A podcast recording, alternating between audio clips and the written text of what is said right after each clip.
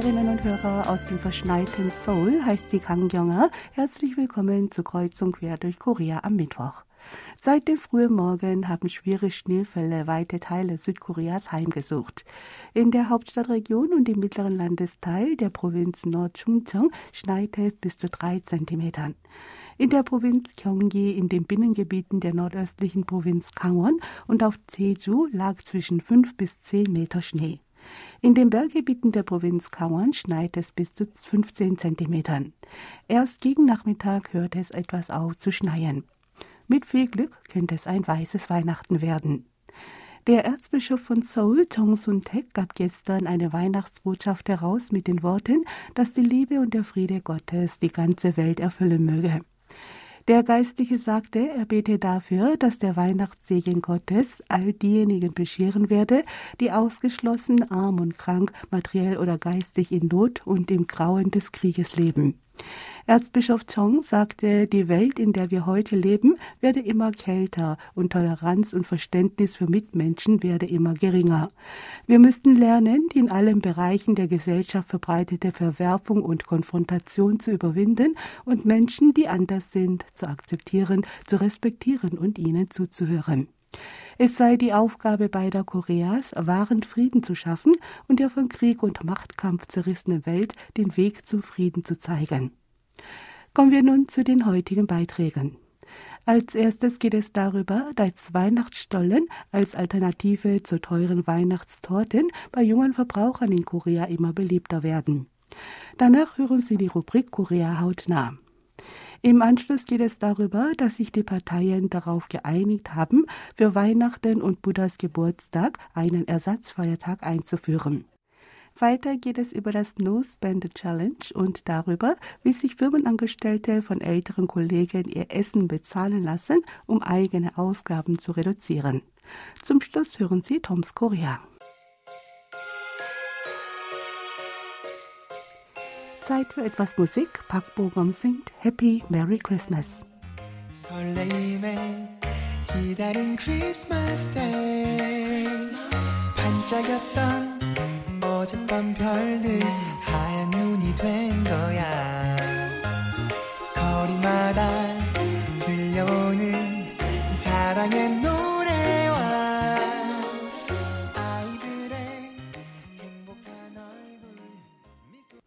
Eine Studentin mit Nachnamen I kauft sich jedes Jahr eine Weihnachtstorte. Dieses Jahr hat sie für Weihnachten aber einen Stollen bestellt.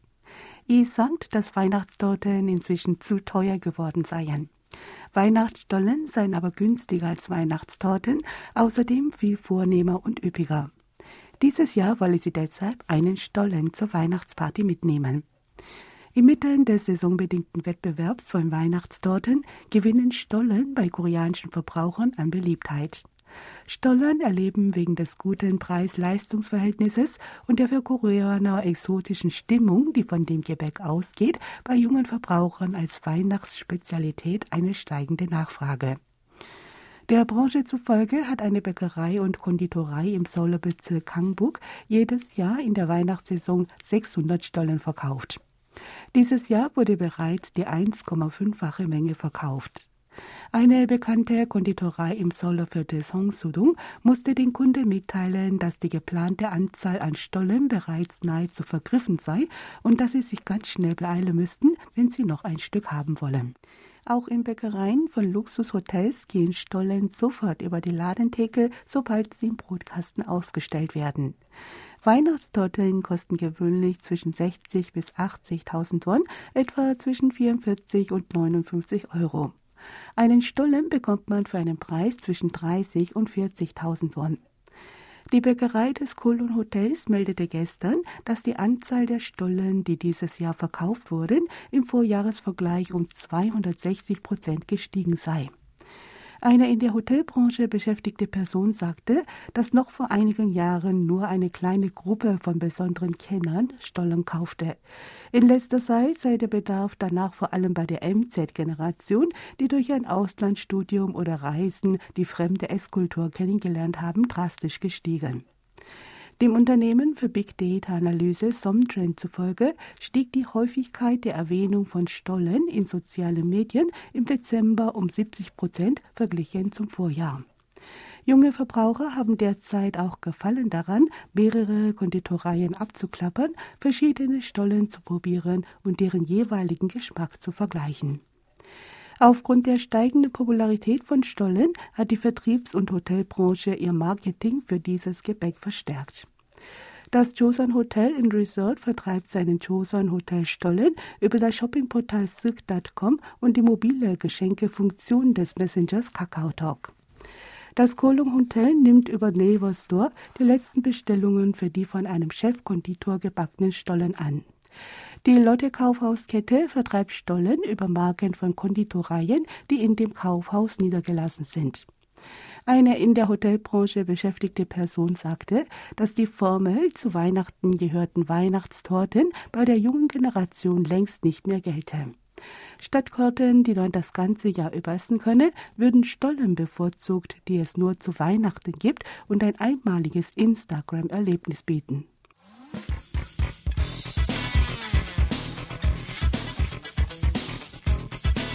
Hören Sie nun Korea hautnah. Heute geht es über ein Forum zur Förderung von jungen Auslandskoreanern. Anlässlich des 60. Jahrestags der Aufnahme diplomatischer Beziehungen zwischen Südkorea und Israel fand neulich ein Forum statt, bei dem sich die Beteiligten über die Politik der Landsleute im Ausland austauschten.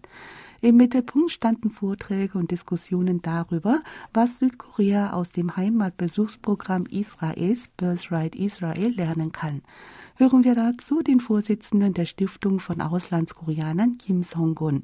이스라엘의 이 재외동포 정책, 재외동포 기구는 정부가 일방적으로 재외동포들한테 이렇게 Israels Politik für die im Ausland lebenden Landsleute wird nicht einseitig von der Regierung arrangiert. Die israelische Diaspora weltweit gestaltet das Programm mit und verwaltet die Finanzen. Weltweit leben um die 7,5 Millionen Auslandskoreaner. Menschen mit koreanischen Wurzeln sind mit der Sprache und Kultur des Landes, in dem sie aufgewachsen sind, vertrauter als mit der koreanischen Identität. Die Politik der Auslandskoreaner konzentriert sich demnach auf die Frage, wie diese Auslandskoreaner ihre koreanische Identität bewahren und gleichzeitig vorbildliche Bürger des Landes, in dem sie leben, werden können. 또 모범적 시민이 되는 소위 글로벌 코리안으로 우리가 만드냐 하는 것이 저희 재동포 정책의 좀 가장 중요한 부분이라고 생각을 합니다. Professor Zuyong Choi von der Songyungan Universität in Seoul, der als Israel-Experte an der Diskussionsrunde teilgenommen hatte, studierte Anfang der 1980er Jahre in Israel. Er stellte das Hebräisch-Programm, das er dort kennengelernt hatte, vor und erwähnte einige Aspekte, die auch für Südkorea nützlich sein könnten. 학교에 이제 공부하기 전에 1년 6개월 정도, 18개월 정도 히브리어를 배웠어요. Ich machte in Israel zuerst einen 18-monatigen Sprachkurs. Der Sprachkurs wurde von einem Kibbutz betrieben und war dafür gedacht, Jugendlichen in der Diaspora weltweit, die ihre Heimat Israel besuchen, Hebräisch beizubringen. Das Programm umfasste auch verschiedene Kultur- und Geschichtsprogramme und das Arbeiten in Israel. Wenn junge Auslandskoreaner der zweiten und dritten Generation nach diesem Modell in dem Land ihrer Eltern Koreanisch lernen, in koreanischen Familien untergebracht werden und die Gelegenheit bekommen, in Korea zu arbeiten, dann würden sie in der Praxis die Sprache viel schneller erlernen, mit vielen Koreanern in Kontakt kommen und sich ein Bild von der koreanischen Gesellschaft machen können. 두 번째는 일하는 그 현장에서 한국 사람들과 같이 일하면서 얘기하고 하는 가운데 가운데 한국의 사회와 단면을 체험을 하게 됩니다. Kim Jung-dae von der koreanischen Jugendstiftung hatte als Experte für Jugendbildung teilgenommen. Er machte den Vorschlag, für junge Auslandskoreaner einen sogenannten Jugendpass einzuführen. 번째는 이제 재외동포 청소년증을 만들자. Es ist nicht genau bekannt, wie viele im Ausland lebende Jugendliche mit koreanischen Wurzeln es gibt und wo sie leben. Mit einem Jugendpass oder Jugendausweis könnte man deren Zahl und Lage genauer ermitteln. Mit einem solchen Ausweis könnten sie bei ihrem Heimatbesuch verschiedene Vergünstigungen bequemer nutzen. Zu diesem Zweck ist es nötig, Daten zu sammeln und sich daraus ein Bild zu machen, welche Bedürfnisse diese Jugendlichen haben. 관리하고 디지털화해서 청소년들의 욕구나 니즈들을 조사 연구하는 데 좀 활용했으면 좋겠다. 이제는 이런 몇 가지 사업들을 좀 제안해 드립니다. Sprachwissenschaftler, Vertreter der koreanischen Gemeinden im Ausland, Lehrer von koreanisch Sprachschulen und Eltern, deren Kinder im Ausland geboren wurden und dort aufwachsen, hatten mit interessanten Fragen einen produktiven Beitrag zu den Diskussionen geleistet. Kim Song-gun sagt, dass er dadurch selbst viel gelernt habe. Israelis helfen einander und übernehmen die Verantwortung füreinander, ganz gleich in welchem Teil der Welt sie leben. Dieser Gedanke hält die israelischen Gemeinden im Ausland zusammen und treibt sie dazu an, ein reichhaltiges Heimatbesuchsprogramm zu schaffen und viel Geld darin zu investieren. Während nur jährlich 1500 junge Menschen mit koreanischen Wurzeln nach Korea eingeladen werden, nimmt eine 30-fach höhere Zahl an israelischen Jugendlichen an dem Programm Birthright Israel teil. Das Forum war eine gute Gelegenheit, das Know-how und die Ideen, die dahinter stecken, kennenzulernen. 이건 정말 대단한 겁니다. 그런 데 대한 노하우, 또 거기에 대한 철학 이런 것들을 배운 소중한 기회였습니다.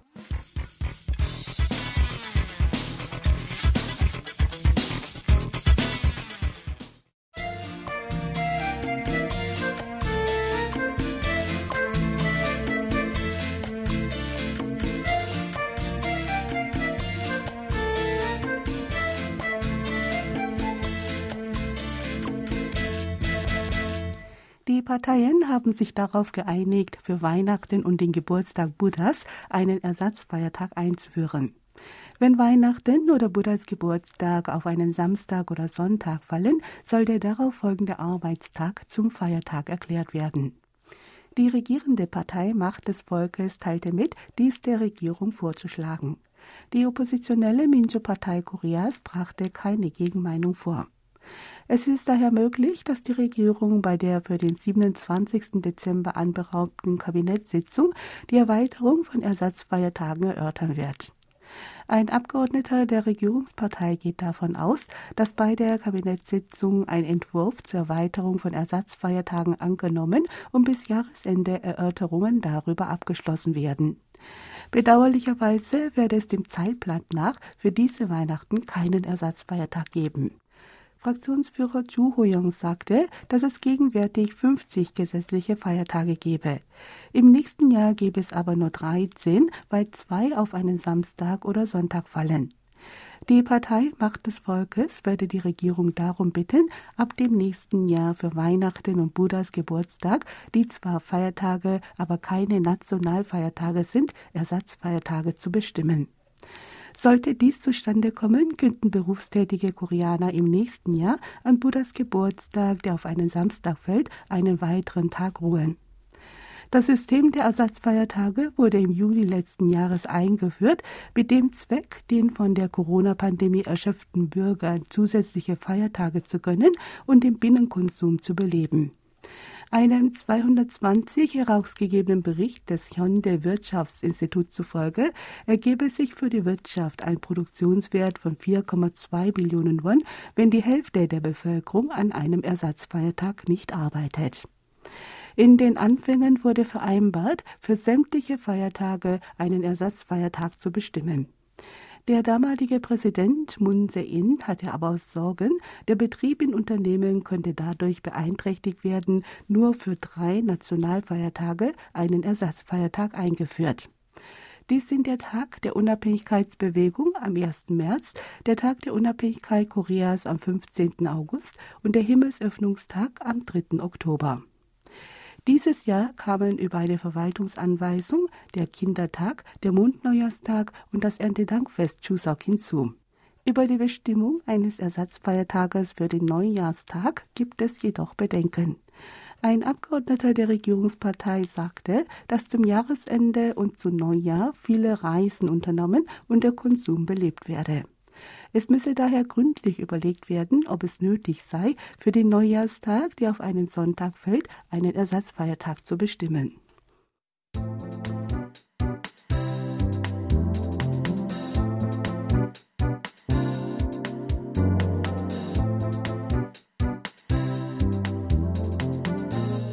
Aufgrund andauernder Rezession, Preissteigerung und Schwierigkeiten bei der Arbeitssuche ist die No Spend Challenge in Korea ein Trend geworden. Die No Spend Challenge ist eine Herausforderung, für einen bestimmten Zeitraum keine Ausgaben mehr zu tätigen, die über das Nötigste hinausgehen. Es gibt aber immer mehr junge Menschen, die auf Kosten anderer ihre eigenen Ausgaben einschränken. Das heißt, sie praktizieren das No-Spend, indem sie sich von älteren Kollegen oder Kommilitonen zum Essen einladen lassen. Dabei wird die in Korea gepflegte Gewohnheit missbraucht, dass in den meisten Fällen bei einem gemeinsamen Essen die ältere Person dafür bezahlt. Ein Firmenmitarbeiter mit Nachnamen Shin erzählte gegenüber der Zeitung Herald Business, dass er in den letzten Tagen häufig von jüngeren Kollegen darum gebeten worden sei, dass er sie zum Essen oder zu einer Tasse Kaffee einladen solle. Er habe herausgefunden, dass die Kollegen an der sogenannten Nosebänder Challenge teilnehmen und Menschen in ihrem Umfeld um Essen und Kaffee bitten, um eigene Ausgaben zu reduzieren. Shin sagt, dass er jederzeit bereit sei, jüngeren Kollegen ein Essen oder Kaffee zu spendieren. Er findet es aber unverschämt, um Essen zu betteln, um das eigene Geld nicht ausgeben zu müssen. Eine Person mit Nachnamen Kim hatte einige Mitglieder seines Vereins zum Essen eingeladen. Ein Mitglied, das noch ganz neu im Verein war, bestellte aber ein ganz teures Menü. Er sagte, dass Kim für das Essen bezahlen und ruhig in die Tasche greifen können, weil er doch gut verdiene. Kim sagte, er könne nicht verstehen, wie sich diese Person so verhalten könne, obwohl sie doch gar nicht mit ihm befreundet sei. Vor einigen Tagen stieß in einer anonymen Online-Community von Berufstätigen ein Beitrag auf große Resonanz, in der sich der Verfasser über junge Kollegen beschwerte, die ihren eigenen Geldbeutel verschlossen ließen. Weil sie wegen der No-Spende Challenge kein Geld ausgeben, nutzten sie andere Leute aus, um ihre Mahlzeiten zu erledigen. Bei einer No-Spend Challenge geht es eigentlich nicht nur darum, kein Geld auszugeben. Zweck der Herausforderung ist es, Lebensmittel mit nahendem Verfallsdatum billiger zu kaufen, keine unnötigen Ausgaben zu tätigen und einen sparsamen Lebensstil anzustreben. Das Shinhan-Kreditkartenunternehmen hat die in sozialen Medien erwähnten Trendwörter von Januar bis September untersucht und herausgefunden, dass das Schlüsselwort No Spend Challenge im Vergleich zum Vorjahr einen Anstieg von 864 Prozent verzeichnete. Eine von M-Brain Trend Monitor durchgeführte Umfrage ergab, dass 54,2 Prozent der Koreaner dazu bereit sind, an einer No Spend Challenge teilzunehmen. An einer solchen Challenge finden die meisten gut, dass man auf diese Weise keine unnötigen Käufe tätigt. 76,6 Prozent der Befragten sagten, sie hätten den Eindruck, dass mehr Menschen in ihrem Umfeld sparsamer leben. Über die Hälfte war der Meinung, dass mehr Menschen ihren Konsum radikal zurückfahren werden, wenn die Inflation weiter anhalte.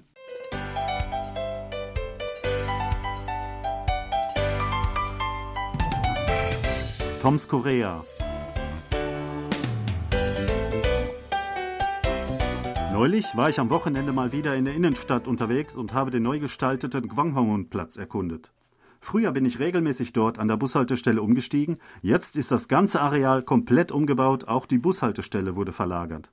Als ich mir das ansah, kamen plötzlich Rufe von hinten und ein Radfahrer schoss knapp an mir vorbei, denn ich lief mitten auf dem neu angelegten Radweg direkt an der Bushaltestelle, ohne es zu merken. Die schmale Radlerspur ist nicht farblich oder so gekennzeichnet, nur durch Linien vom Fußgängerbereich abgegrenzt. Für den Radfahrer endete die privilegierte Fahrt an der großen Kreuzung, denn danach gab es keine Radwege mehr. Das fällt in der Stadt immer wieder auf, dass Radwege oft abrupt enden und Radfahrer keine andere Wahl haben, als auf der Straße weiterzufahren. Dann könnte man ja gleich auf der Straße bleiben, oder? Sebastian, fährst du gelegentlich Fahrrad? Also ganz selten. Wenn, dann leih ich mir eins aus und dann fahre ich aber irgendwo, wo man sicher fahren kann, also am Fluss oder in einem Park.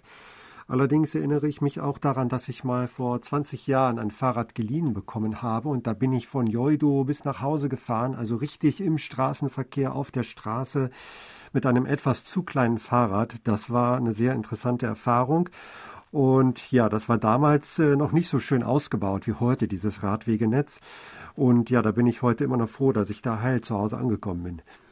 Ja, hier auf Joido gibt es ja zumindest an den großen Hauptstraßen ja inzwischen sehr gut ausgebaute Radwege. Die sind auch ja, knallrot markiert ähm, und sehr breit normalerweise.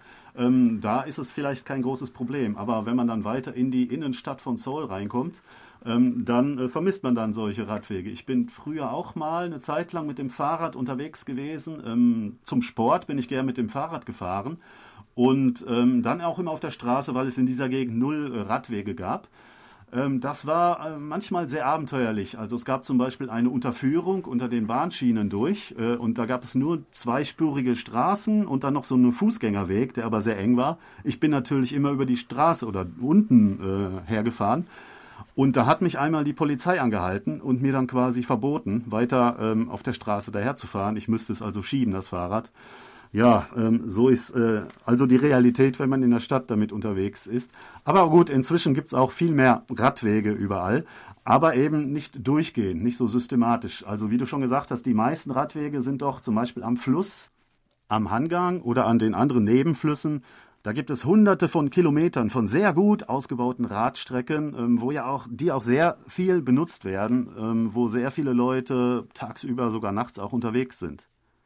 Genau, man muss immer so ein bisschen schauen. Das betrifft auch die Fußgänger. Also mir passiert es auch manchmal, dass ich denke, ich bin auf dem Fußgängerweg und dann merke ich aber, ich bin eigentlich auf einem Fahrradweg, der nicht farblich anders gekennzeichnet ist. Das wurde nur durch eine Linie mal markiert und irgendwann fällt es einem auf.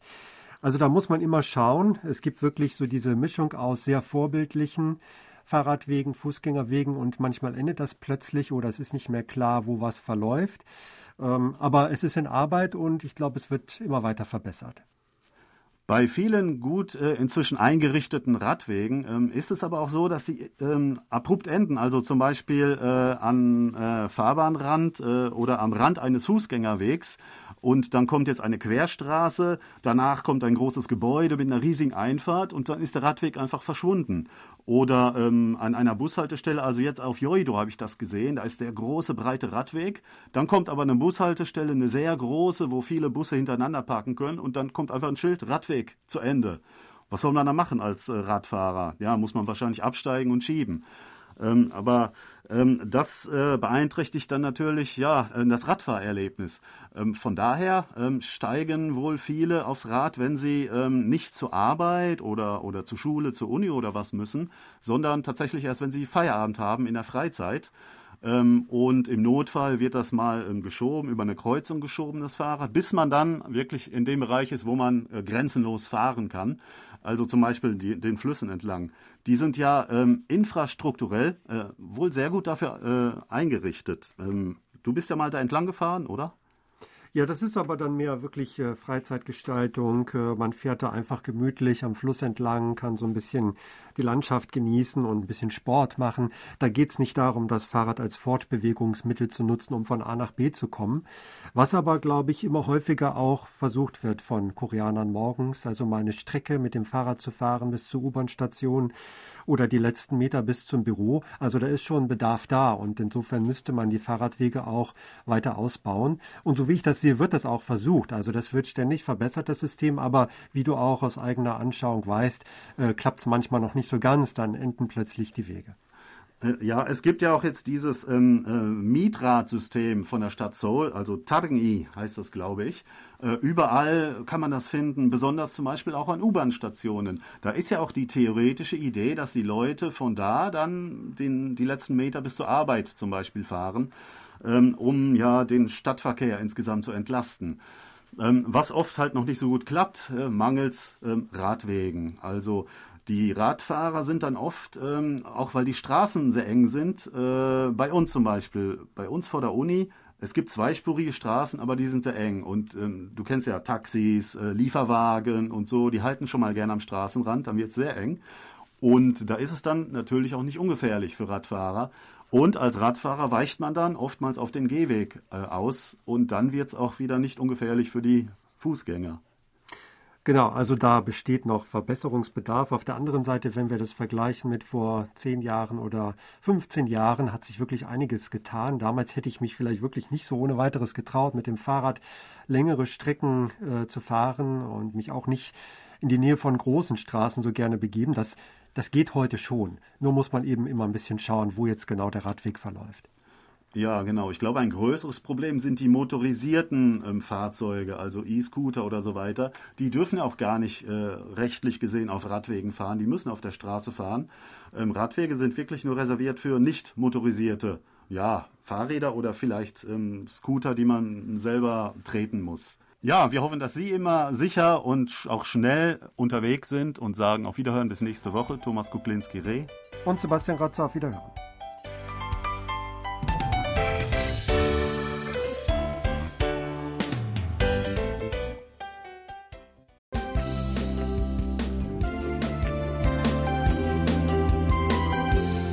Auch wieder für heute in Kreuzung quer durch Korea.